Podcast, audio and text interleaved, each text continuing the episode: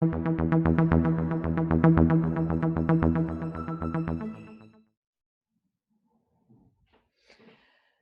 e aí, gente? Estamos entrando na quarta semana de quarentena.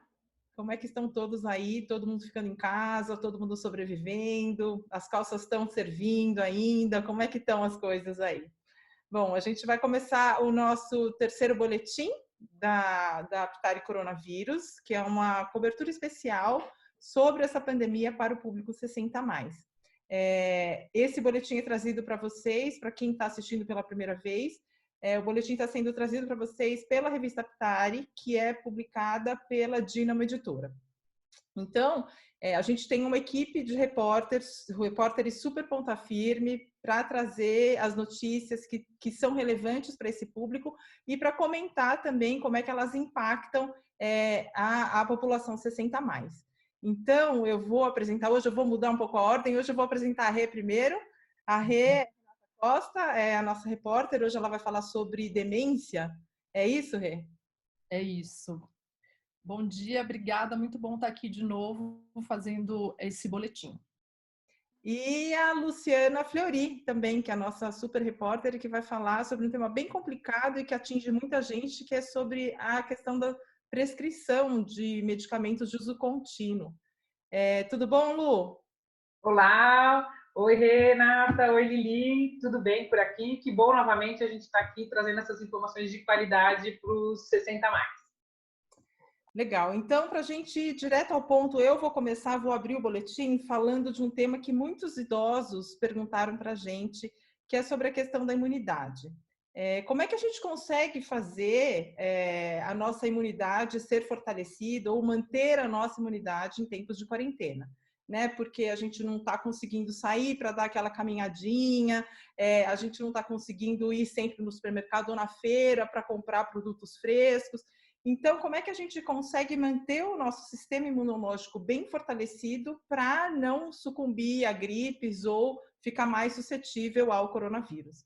Né? Então, a gente conversou com a doutora Amanda Santoro, a doutora Amanda, ela é geriatra, é diretora da SBGG São Paulo e ela é médica assistente e preceptora do serviço de geriatria lá do Hospital do Servidor Público Municipal aqui de São Paulo. Então eu fiz algumas perguntas para ela e as explicações dela são super incríveis, assim. Então eu achei que seria mais interessante ouvir ela falando do que relatar o que ela falou. Então, a primeira pergunta que eu fiz para ela foi a questão da dieta se a dieta de fato influi na nossa imunidade ou se a gente pode viver de miojo e vinho, como é que a gente consegue, através da dieta, estar mais fortalecido. Então, vamos ouvir o que, ela disse. Manter uma dieta equilibrada é essencial para o sistema imunológico. A gente sabe que antioxidantes e fibras que a gente encontra, por exemplo, em frutas, verduras e legumes, são aliados sim da imunidade. Já a gordura saturada, que tem, por exemplo, na margarina, biscoito amanteigado, fritura, o ômega 6, que está presente no óleo de girassol de soja, eles contribuem para o enfraquecimento do sistema de defesa. Por quê? Porque eles são matéria-prima para os mediadores que aumentam a resposta inflamatória no organismo. O ômega 3, que é presente no salmão, é o contrário, tem poder anti-inflamatório. E o que foi observado também em alguns estudos é que as pessoas afetadas pelo coronavírus, elas tinham baixos índices de vitamina D. A vitamina D ela pode ser adquirida com exposição diária ao sol. 15 a 20 minutos por dia é suficiente, sem filtro solar. Eu sei que por causa da quarentena está ficando difícil adquirir produtos frescos, mas isso não justifica o consumo de vitaminas e compostos industrializados. Esses suplementos, eles são ineficazes. E mesmo as vitaminas naturais, elas também não devem ser consumidas exageradamente ou sem orientação médica, né? A gente sabe que as vitaminas em excesso, elas também podem causar intoxicações graves, insuficiência renal, aumentar nível de cálcio no sangue, causar arritmia. Então a gente tem que tirar a imagem de que as vitaminas são inofensivas em qualquer situação, né? E muitos mercados e feirantes também estão fazendo entrega em domicílio, então não se justifica a gente deixar de consumir alimentos naturais para fazer suplementação sem qualquer orientação médica. Nada deve ser execrado nem consumido em excesso. E essa recomendação vale para tudo, inclusive bebida alcoólica. É lógico que aqueles que precisam eh, tomar medicações controladas têm que ter mais cautela com o consumo de álcool, porque o álcool pode ou cortar o efeito de alguns medicamentos ou até exacerbar os efeitos, né? Mas dizer também que não se pode consumir não é totalmente verdade. A gente sabe que tem alguns estudos que já demonstraram, por exemplo, que o consumo diário de vinho numa pequena quantidade é super benéfico para o coração. Então, a palavra-chave é equilíbrio, né? Para um bom funcionamento do intestino, é importante o consumo de fibras, água e atividade física também. Além disso, alguns probióticos podem auxiliar nessa tarefa também. Bom, acho que não tem nem o que acrescentar, né? Porque a doutora Amanda cobriu bem a questão da dieta, do consumo de álcool, da questão do intestino. A gente recebeu perguntas muito interessantes, porque a gente nunca imaginou né, que isso poderia ser uma questão, mas se a gente está comendo é, de maneira diferente, a gente está se exercitando men menos, o intestino também reflete essas mudanças. Então, a gente recebeu essas perguntas e a doutora Amanda trouxe aqui algumas dicas para a gente. É, ela falou também de atividade física e a importância da atividade física para a gente é, nessa questão da imunidade em tempos de pandemia. Vamos ouvir. É muito importante manter uma rotina de exercícios em casa.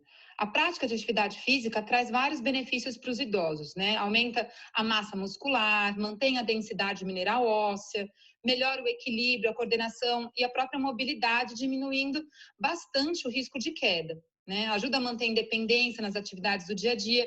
E o que pouca gente sabe é que praticar atividade física também pode ajudar a se preparar para uma eventual cirurgia ou, por que não, uma melhor ou pior resposta frente ao coronavírus. Como assim?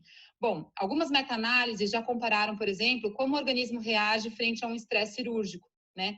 E aí, comparando os indivíduos que seguiam uma rotina de exercício físico previamente e outro grupo que não seguia, o que essas meta-análises mostraram é que o grupo que praticava atividade física teve uma melhor resposta, né?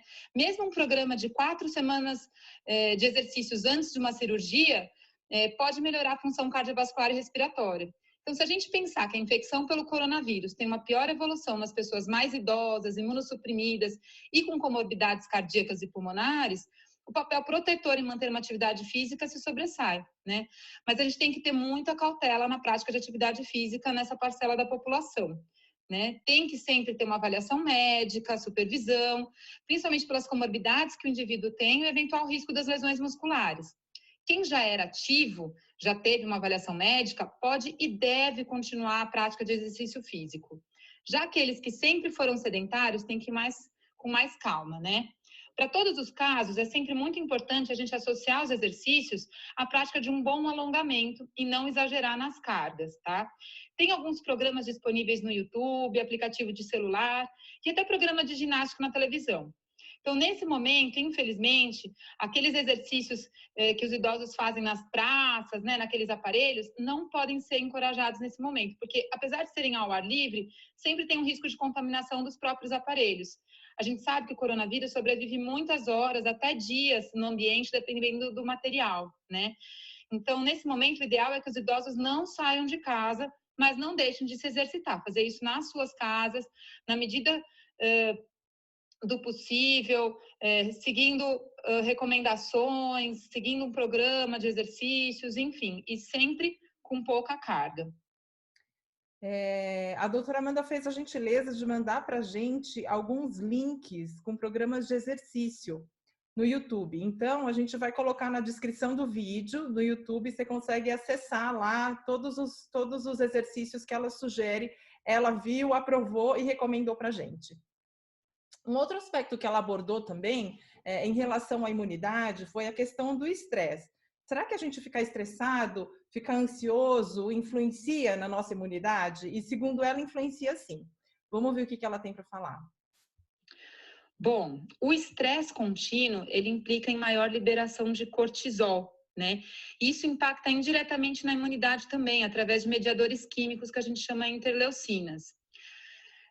A tecnologia, hoje em dia, ela pode muito ajudar a diminuir a distância das nossas famílias através de chamadas de vídeo.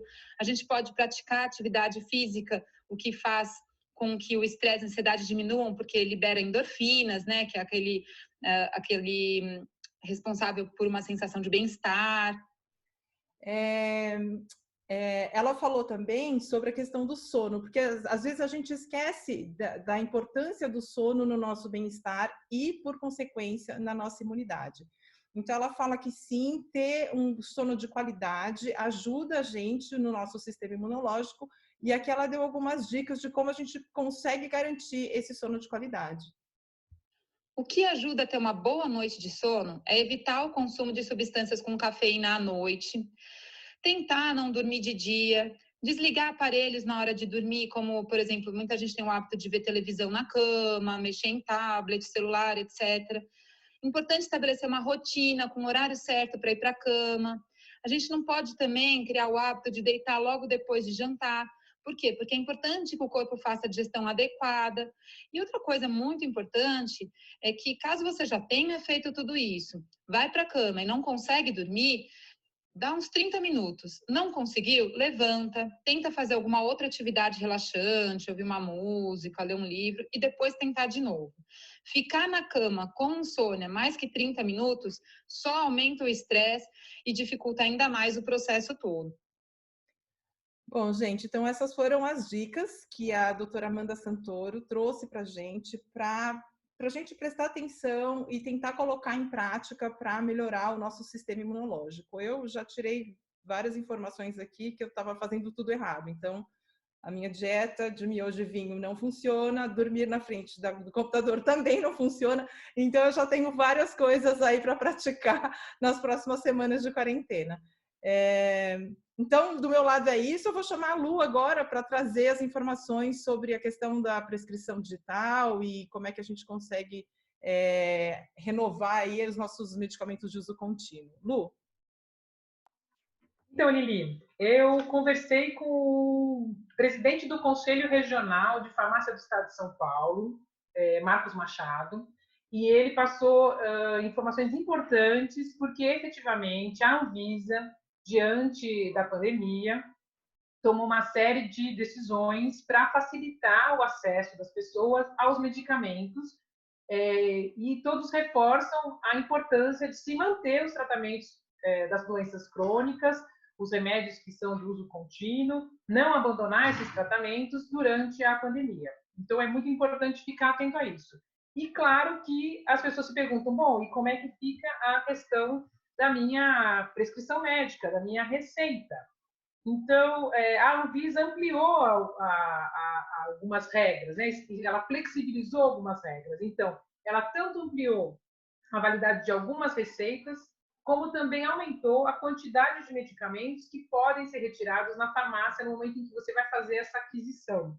Né? Muitos medicamentos tinham um limite de, do, do, da quantidade que você poderia adquirir.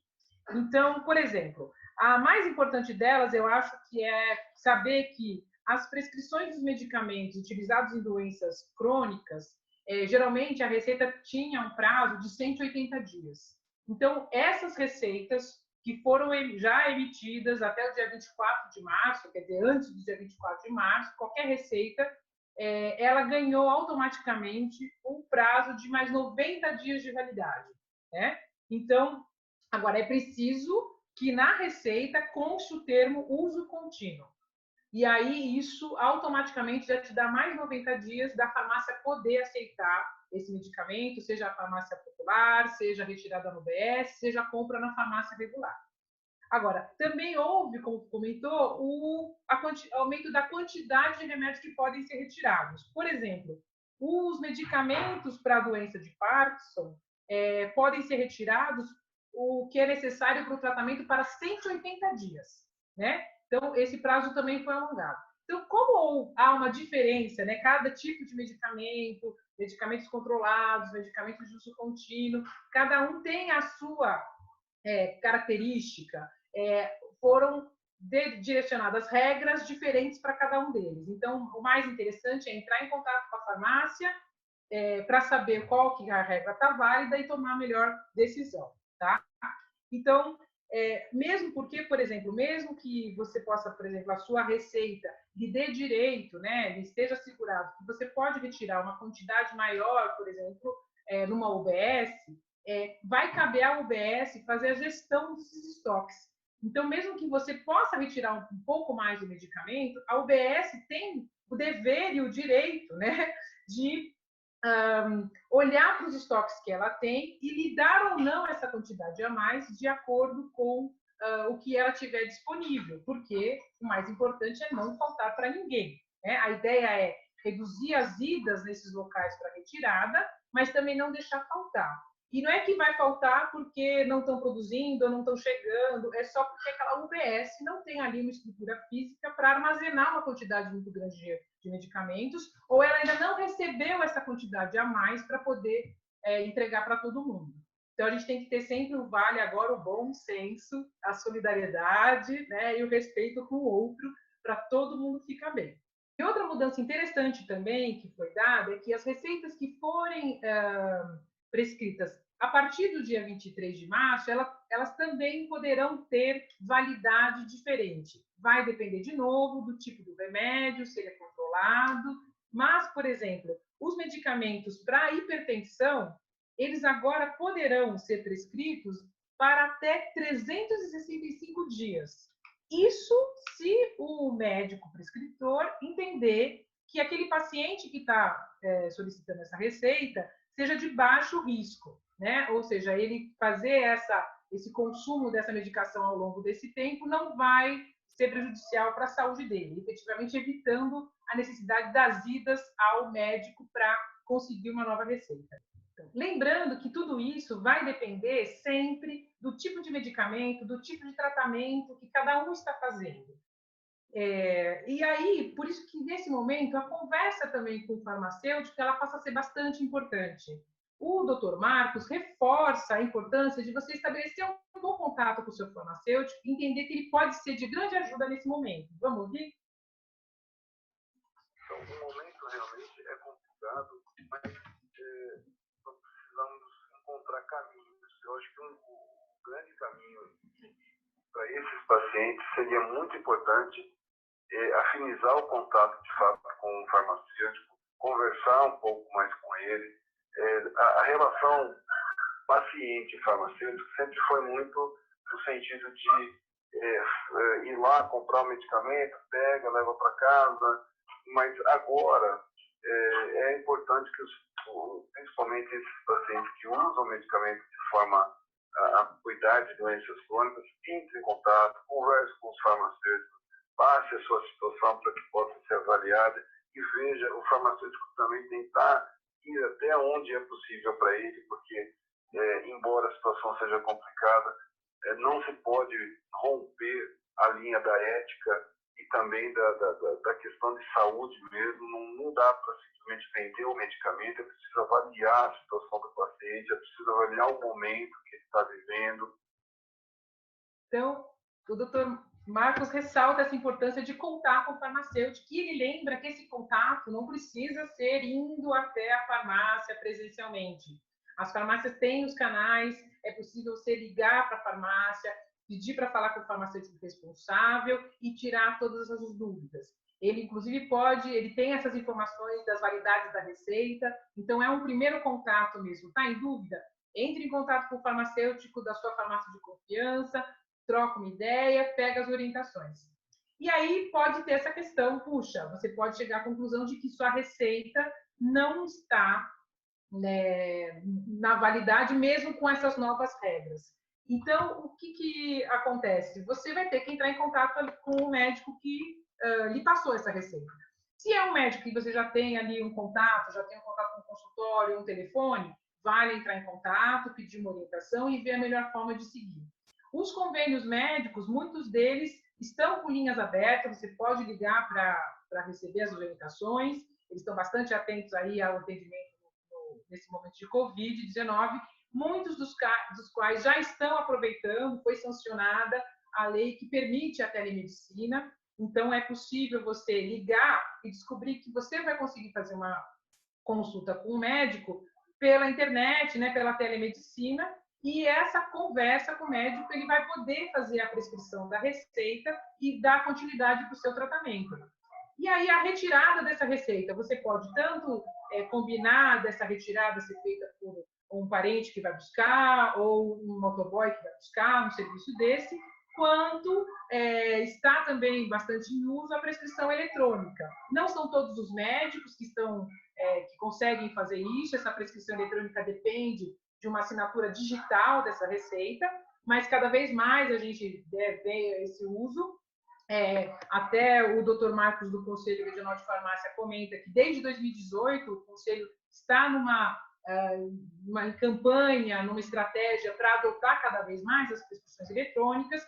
Isso funciona como jeito: o médico entra num sistema com a assinatura dele validada, faz a prescrição, isso fica num sistema que o paciente, é, mediante o CPF, é, consegue informar na farmácia, o farmacêutico com acesso de uma senha registrada, que tem a relação com o Conselho Regional de Farmácia, acessa e consegue ter acesso à prescrição, validada com a, a certificação digital ali de que aquela assinatura é válida. Né? O doutor Marcos lembra que a farmácia não tem como aceitar é, outros né, no, improvisações dessas receitas. Por exemplo, o médico escrever uma receita dele, tirar uma foto simples e lhe mandar por WhatsApp ou escrever um e-mail com a prescrição o, o farmacêutico não pode aceitar isso, porque há o risco de, de uh, fraudes, né? há o risco de, de erros nessa prescrição, de repente um e-mail pode ser adulterado, então o farmacêutico não pode aceitar isso. Então, existem essas formas e uh, é possível conseguir a sua receita. Aí fica a pergunta, puxa, mas eu fui atendido numa UBS, não tenho contato com o médico ou não tenho um convênio médico. Então, é, aí eu fui conversar com a geriatra Amanda Vênis, ela atua na rede municipal também, e ela conta para a gente como está funcionando. O caso é aqui de São Paulo, né? É preciso, ela vai dar essa orientação, é preciso ver no seu município, né? Em cada município como está funcionando. Mas o exemplo de São Paulo é um exemplo interessante para a gente saber como as coisas estão funcionando. Atualmente, todas as consultas é, de rotina na UBS a gente não tem isso como uma prioridade, pensando em consulta de rotina. Mas ah, aquelas pessoas que necessitam, por, ah, por alguma demanda, não precisa ser só conta do coronavírus, né? tem outras demandas de saúde que também continuam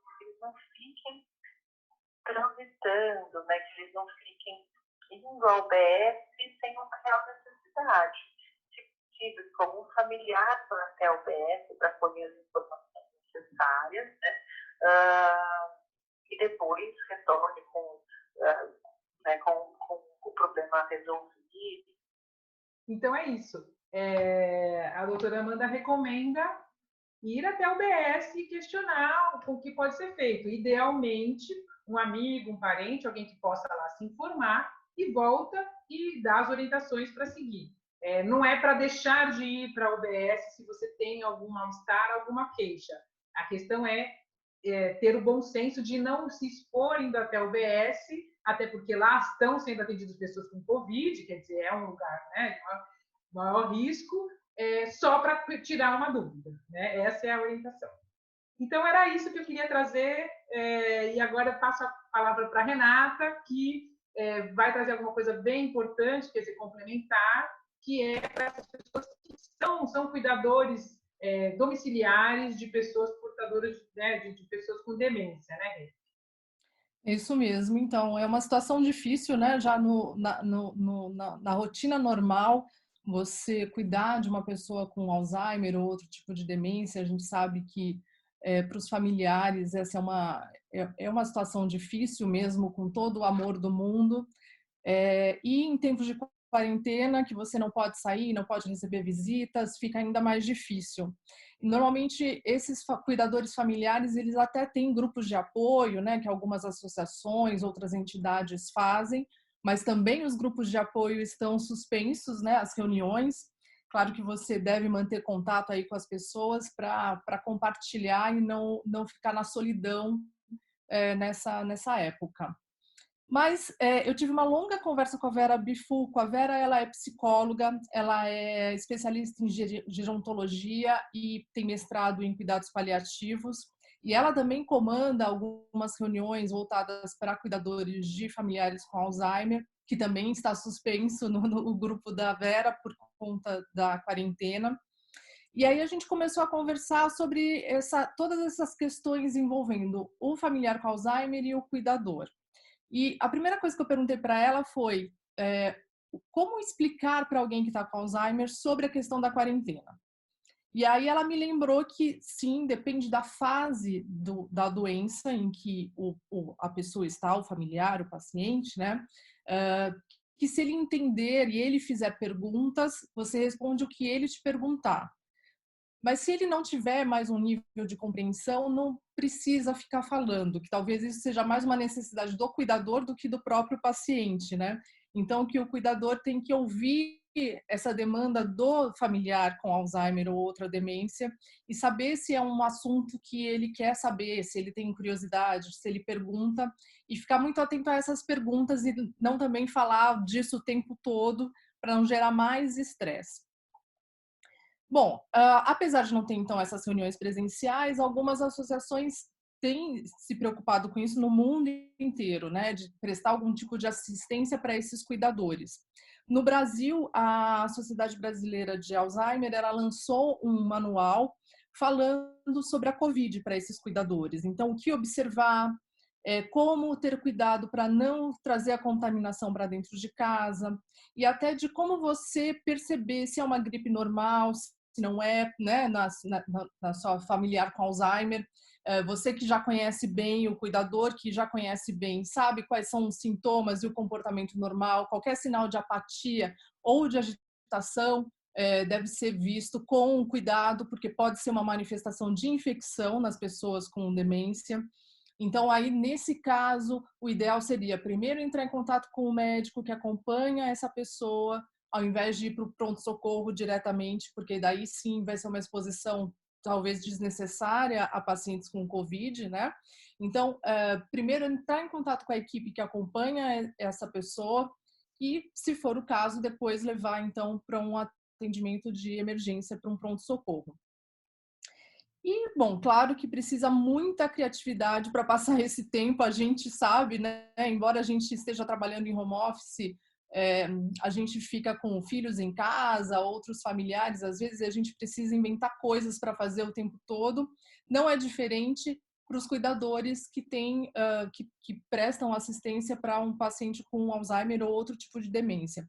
E a Associação Alzheimer de Portugal lançou um guia muito bacana, focado em atividades que você pode fazer com o seu familiar. Então, de novo, depende do estágio da doença, obviamente, mas ali tem dicas muito legais e que podem ser para quaisquer fases da doença. Então, não importa a fase da doença, a música sempre ajuda. É, você assistir a um filme que tenha a ver com a história dessa pessoa, ver fotos, é, até jogos de celular eles indicam, né, para você poder jogar junto com essa pessoa com Alzheimer, com esse familiar. Então, muito bacana todos esses endereços que eu estou falando, os manuais, eles vão estar tá, é, embaixo aqui na tela, é, no próprio YouTube, com os links para você poder acessar e poder ler e conhecer. E quem frequenta grupo de cuidador e não está podendo ir, se não tiver um grupo uh, de WhatsApp, um grupo de Facebook, uh, desses, desses, dessas pessoas que costumam frequentar o mesmo grupo que você, tem uma iniciativa que chama Estratégias do Alzheimer, tem um site, também vai estar aqui. Direto do site você consegue entrar no WhatsApp, de um grupo de WhatsApp de cuidadores de Alzheimer. Eu conversei ontem também com o fundador dessa iniciativa e ele fundou justamente porque ele foi um cuidador de um familiar com Alzheimer e para ele era muito difícil, ele se sentia muito sozinho nessa nesse dia a dia. E aí ele foi tendo essas, foi montando iniciativas e hoje tem um grupo de WhatsApp. Na verdade, já é o segundo grupo. O primeiro grupo lotou, porque o WhatsApp tem um, um, um, um máximo de participantes. E ontem e hoje eu fiquei lá no grupo, me identifiquei como jornalista, falei que da, do nosso boletim e bati um papo lá com o pessoal no grupo do Alzheimer e é realmente um ambiente acolhedor, muito bacana, as pessoas vão lá para buscar ajuda, vão compartilhar dicas. Vale a pena se você não tiver ainda o seu grupo de cuidadores eh, de Alzheimer ou outras demências, esse grupo é bacana, confere o endereço aí. Bom, e nessa questão dos cuidados também a gente tem que falar que o cuidador importa e muito, né? A saúde mental dele, o estado geral de ânimo, tudo isso tem reflexos tanto para ele quanto para o cuidador.